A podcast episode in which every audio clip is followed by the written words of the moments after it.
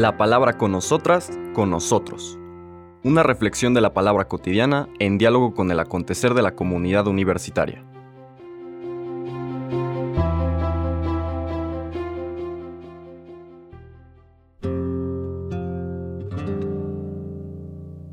Hola, buenos días. Bienvenidas, bienvenidos a la palabra con nosotras, con nosotros.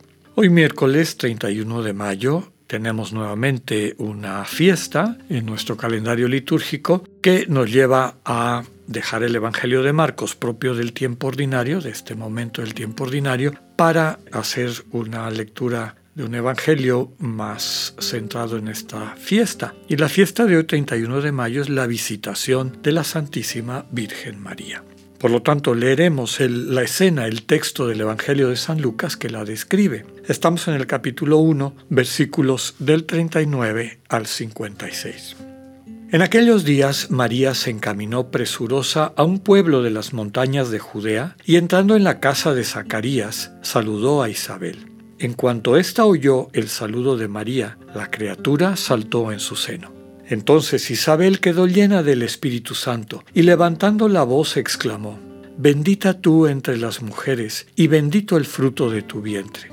¿Quién soy yo para que la madre de mi Señor venga a verme?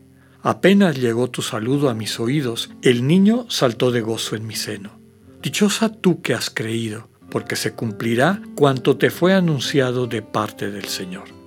Entonces dijo María, mi alma glorifica al Señor y mi espíritu se llena de júbilo en Dios mi Salvador, porque puso sus ojos en la humildad de su esclava. Desde ahora me llamarán dichosa todas las generaciones, porque ha hecho en mí grandes cosas el que todo lo pueble. Santo es su nombre y su misericordia llega de generación en generación a quienes lo temen. Él hace sentir el poder de su brazo, dispersa a los de corazón altanero, destrona a los potentados y exalta a los humildes. A los hambrientos los colma de bienes y a los ricos los despide sin nada. Acordándose de su misericordia, viene en ayuda de Israel, su siervo, como lo había prometido a nuestros padres, Abraham y a su descendencia para siempre. María permaneció con Isabel unos tres meses y luego regresó a su casa. Palabra del Señor. Bueno, este relato, esta escena bíblica que nos presenta el Evangelio de San Lucas, pues tiene desde luego algunos referentes importantes históricos, esta manera como Lucas en particular entreteje la vida de Juan el Bautista y el Señor Jesús desde antes de que nacieran los dos, en este parentesco de María con Isabel, lo cual haría que fueran parientes también Juan el Bautista y el Señor Jesús. El segundo elemento importante, podemos decir teológico, teologal, de este relato es la actitud de María.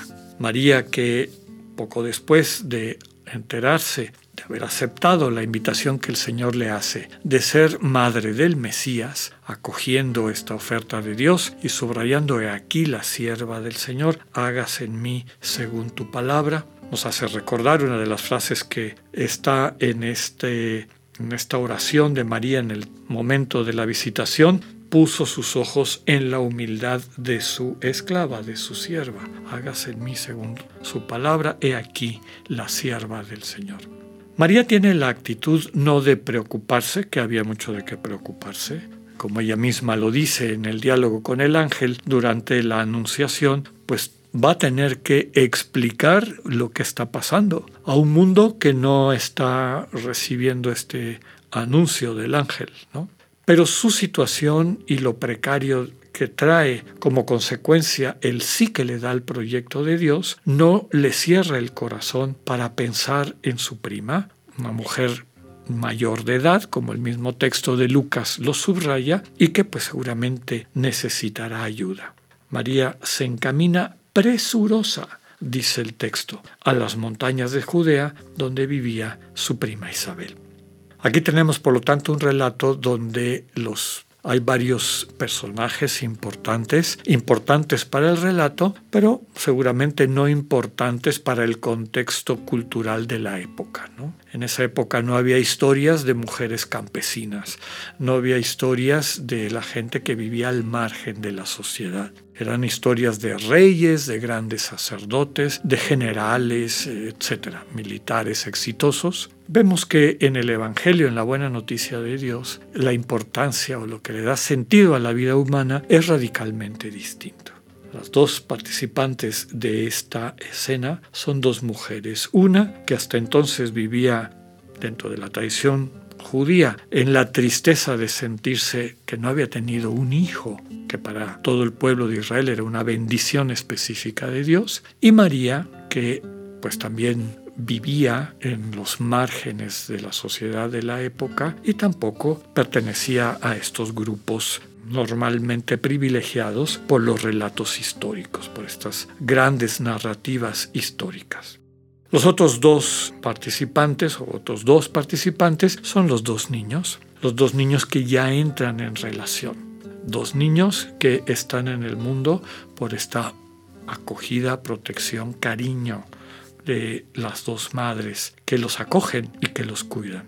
El quinto personaje, también muy importante, en particular en el Evangelio de Lucas, es el Espíritu Santo. El Espíritu Santo que está dinamizando todo, pero un Espíritu Santo que respeta a cada una de las personas y que requiere de cada quien pues la apertura para acoger el dinamismo que suscita en nuestros corazones. Entonces María, Isabel son dóciles a este movimiento del espíritu que les lleva a reconocer que más allá de la cotidianidad de sus vidas sencillas, en esta cotidianidad se está desarrollando el proyecto de Dios, un proyecto de plenitud.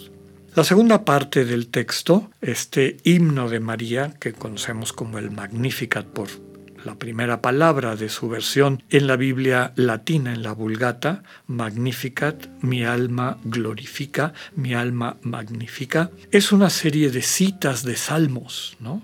Dios pone el sus ojos en la humildad de su esclavo, el nombre de Dios es santo, su misericordia llega de generación a generación a quienes lo temen, citas del Salmo 107, del Salmo 98, etc. Citas también de textos este, podríamos llamar sapienciales como Job, donde Dios aparece dispersando a los de corazón altanero, destronando a los potentados, exaltando a los humildes.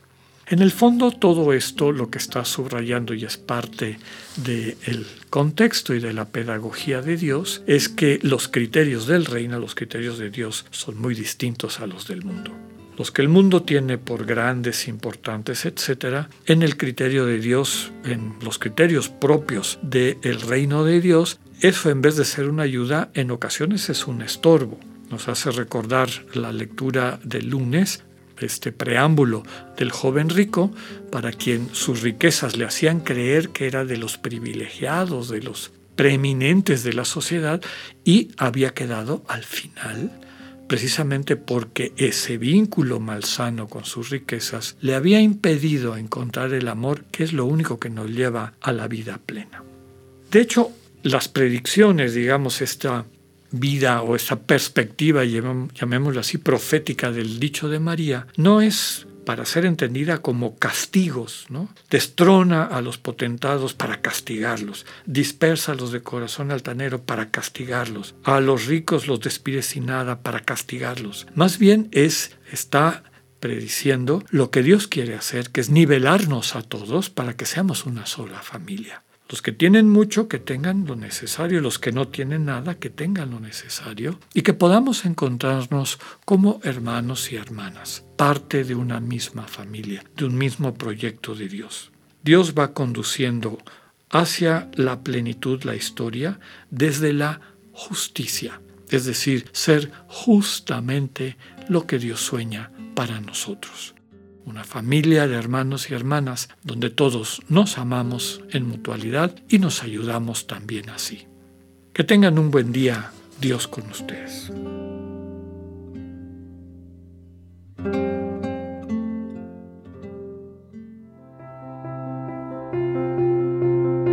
Acabamos de escuchar el mensaje del Padre Alexander Satirka. Escúchalo de lunes a viernes a las 8.45 de la mañana por radioiberoleón.com, a través de nuestra app gratuita para iOS y Android o por Spotify. Esta es una producción de Radio Ibero León en colaboración con el ITESO, Universidad Jesuita de Guadalajara.